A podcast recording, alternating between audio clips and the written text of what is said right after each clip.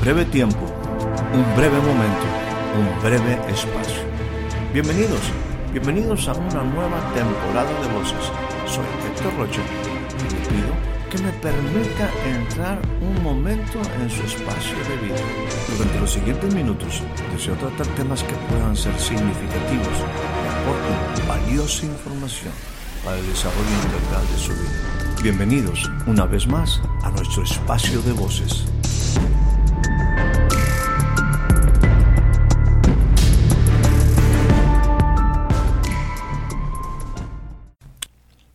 Le doy a usted la más cordial bienvenida a este nuevo breve espacio de voces.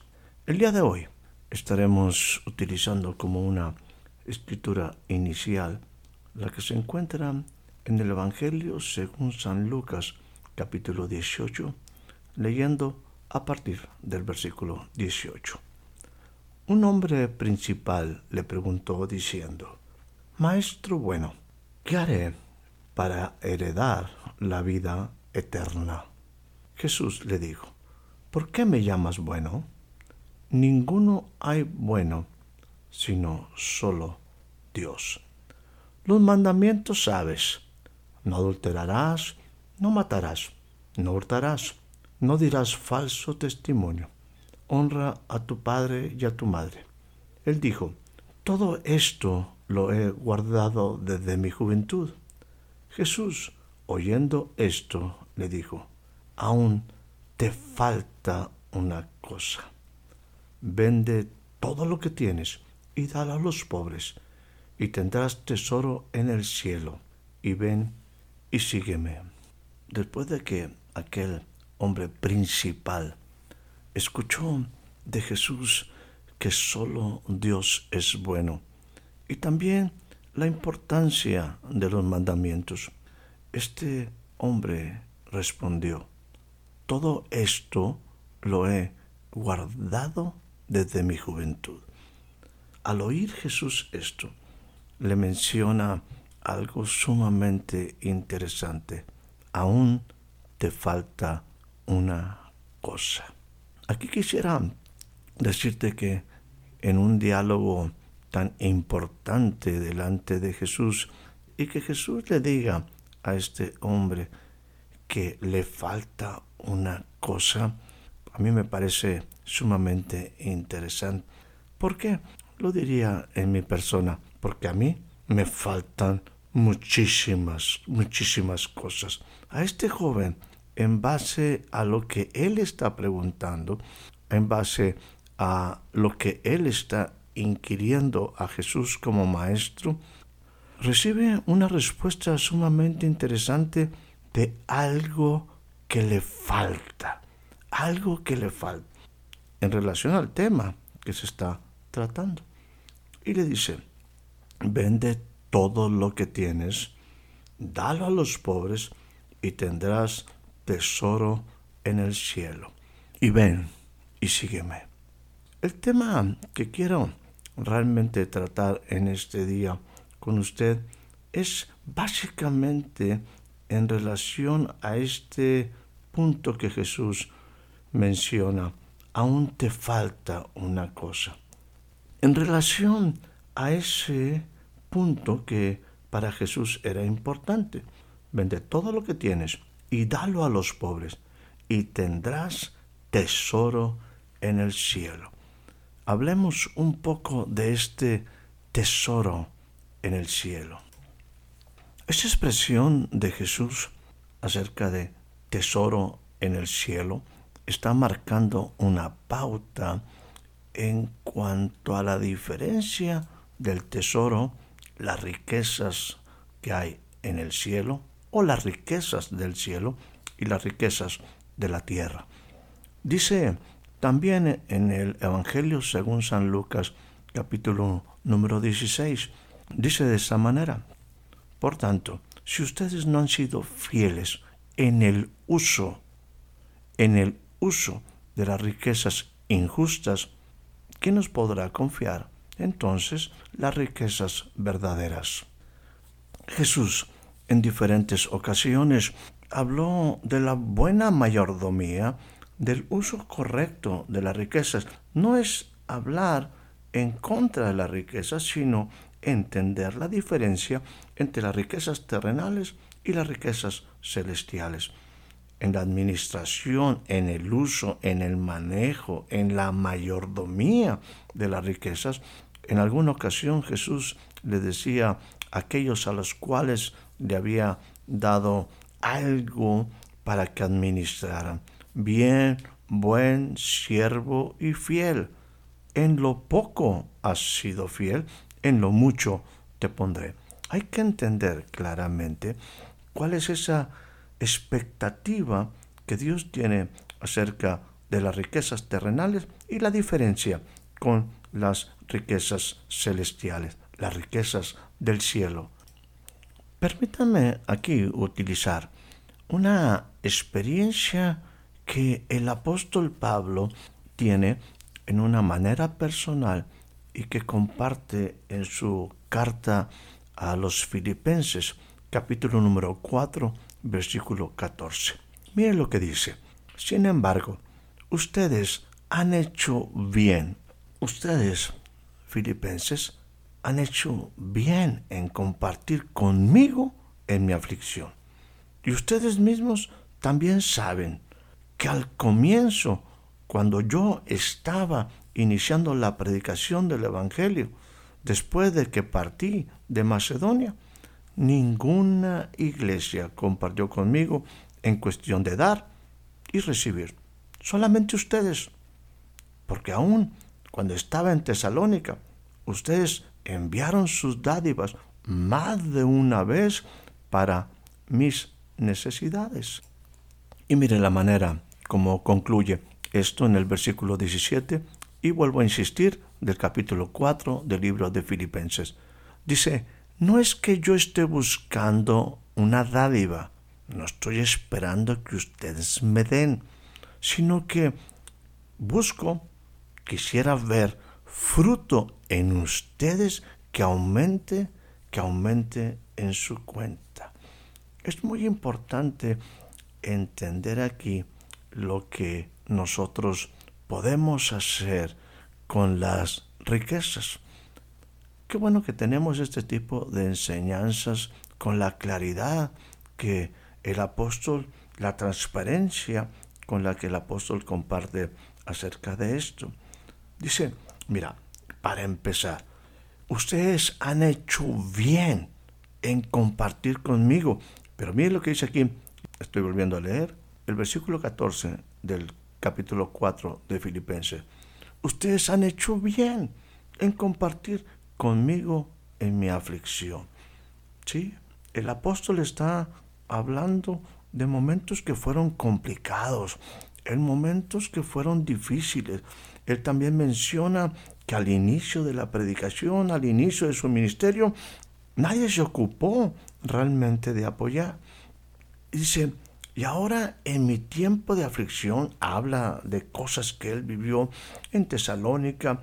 Y pues bueno, el apóstol siempre fue muy explícito de lo que había vivido en sus diferentes momentos.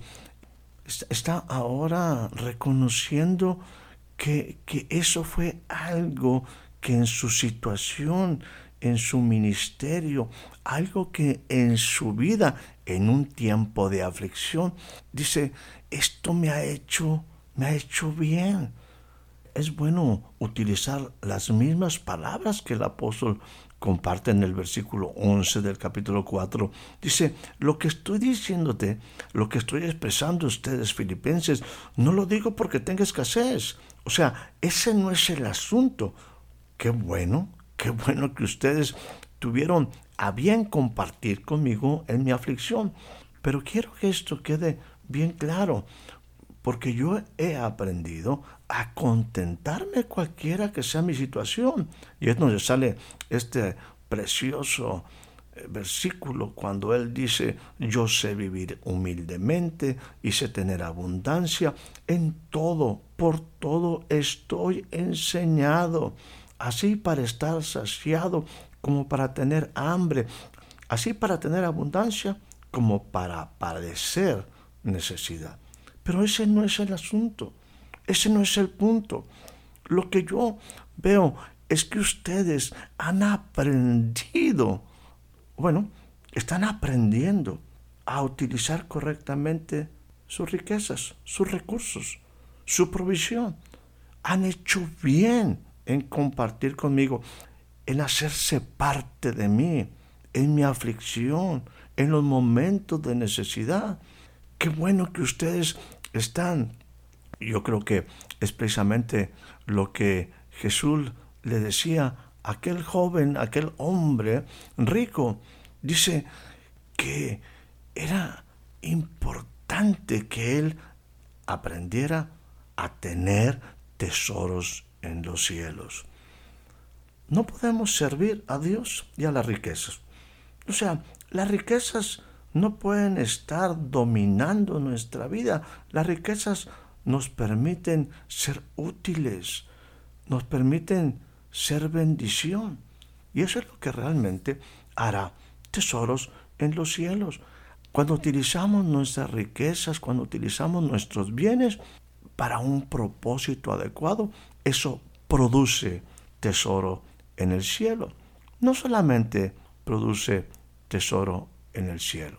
Volviendo al libro de Filipenses, leyendo en el capítulo 4, versículo 18, dice lo siguiente, el apóstol Pablo continúa en esta carta muy, muy especial, muy de corazón, muy afable, una carta donde hay mucha familiaridad, donde se siente que hay una pues cosas en común, hay, hay, cosas que coinciden, hay cosas que están siendo buenas y el apóstol Pablo está en esta carta hablando con, con el corazón en la mano. Y dice, ustedes lo que enviaron estuvieron conmigo, lo he recibido todo, todo lo que me enviaron. Y ahora tengo abundancia, estoy bien abastecido. Dice, habiendo recibido de Epafrodito, que fue el hombre el que la iglesia de Filipenses envió, y mire cómo expresa acerca de eso que hicieron bien los filipenses y que ahora el apóstol Pablo está recibiendo. Dice, fragante aroma, sacrificio aceptable agradable a Dios. No tengo la menor idea de, y no se habla aquí de la cantidad, será que eso no era importante, lo importante es que las riquezas terrenales nos permiten hacer tesoro en el cielo, ser utilizadas para producir cosas para mostrar que somos parte de algo, que somos parte de alguien, que estamos en una relación estrecha en tiempos buenos y en tiempos difíciles, que somos sensibles. Insisto, no sé en qué manera llegó este tipo de ofrendas, qué tipo de moneda. Definitivamente, aquí lo importante no era el metal, que pudo haber sido oro o plata o cualquier otro material de que pudieran haber estado hechas las monedas o lo que haya sido.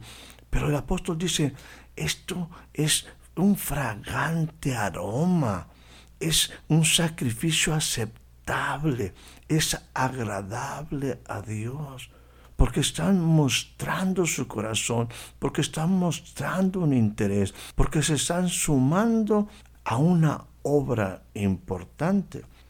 En la carta, tercera carta del apóstol Juan, en el capítulo número 1, versículo 5, dice lo siguiente, Amado, estás obrando fielmente en lo que haces por los hermanos.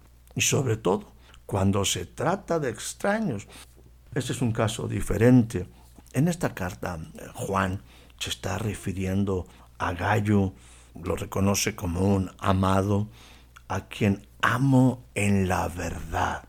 Y entonces le empieza a decir, dice, amado, tú estás obrando fielmente en lo que haces. en lo que haces por todos los hermanos y sobre todo cuando se trata de extraños. Y mire lo que sigue diciendo versículo 6. Pues ellos dan testimonio de tu amor ante la iglesia. Harás bien en ayudarles a proseguir su viaje de una manera digna de Dios. Pues ellos salieron por amor al nombre, no aceptando nada de los gentiles. Por tanto, debemos acoger, debemos abrazar, debemos reconocer a tales hombres para que seamos colaboradores en pro de la verdad. Lo que está sucediendo aquí es que llegan gente, al decir extraños, pues gente que no conocían la iglesia, apenas se empezaba a desarrollar y quizás por ahí pasaron algunos creyentes y la manera como ellos lo recibieron, la manera como este hombre llamado Gallo le recibió, dice el apóstol Juan, qué bueno lo que estás haciendo, qué bueno que sabes utilizar tus riquezas, que sabes utilizar riquezas para un bien, cuando, y aún cuando se trata de extraños.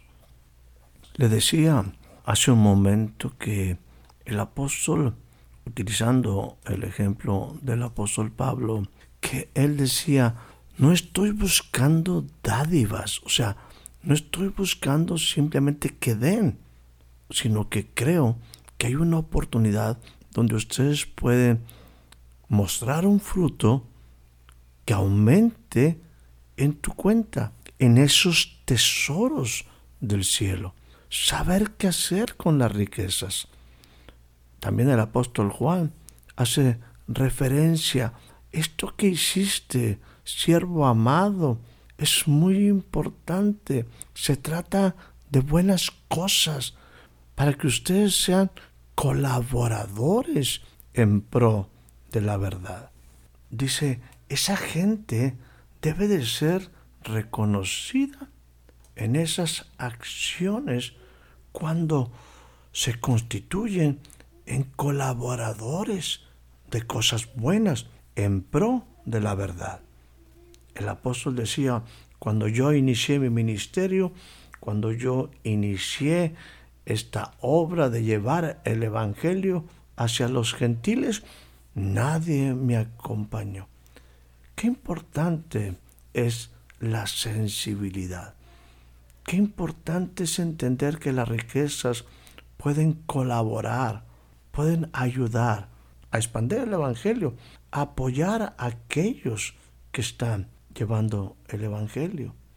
Jesús le dijo a aquel hombre, un hombre rico, todavía te falta una cosa.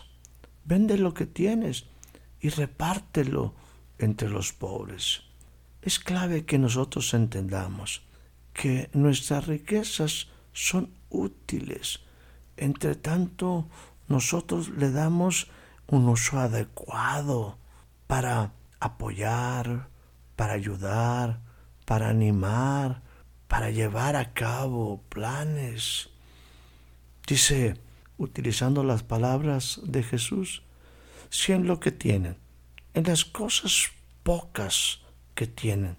Retomando Lucas capítulo número 16, 11, dice, por tanto, ustedes, si no han sido fieles en el uso de las riquezas injustas, ¿quién les va a confiar las riquezas verdaderas? Créame que lo que hoy existe como riqueza va a desaparecer, va a quedar atrás para dar paso a verdaderas riquezas. Esas riquezas que serán precisamente las riquezas del cielo. El cielo nos dio una muestra de las verdaderas riquezas.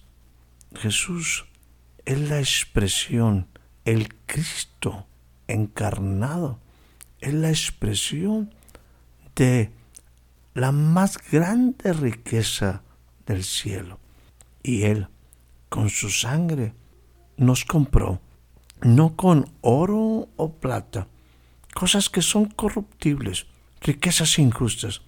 Tú y yo fuimos comprados con la sangre preciosa de Jesús, un cordero sin mancha el cielo invirtió lo mejor que tenía para enseñarnos acerca de propósito y verdadera riqueza. En Jesús están escondidos todos los tesoros de la sabiduría y del conocimiento.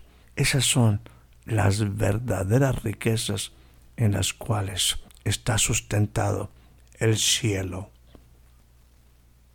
Que tengas una excelente noche, una excelente tarde, un excelente día. Espero haya disfrutado de este breve espacio de voces. Soy Héctor Rocha. Hasta la próxima.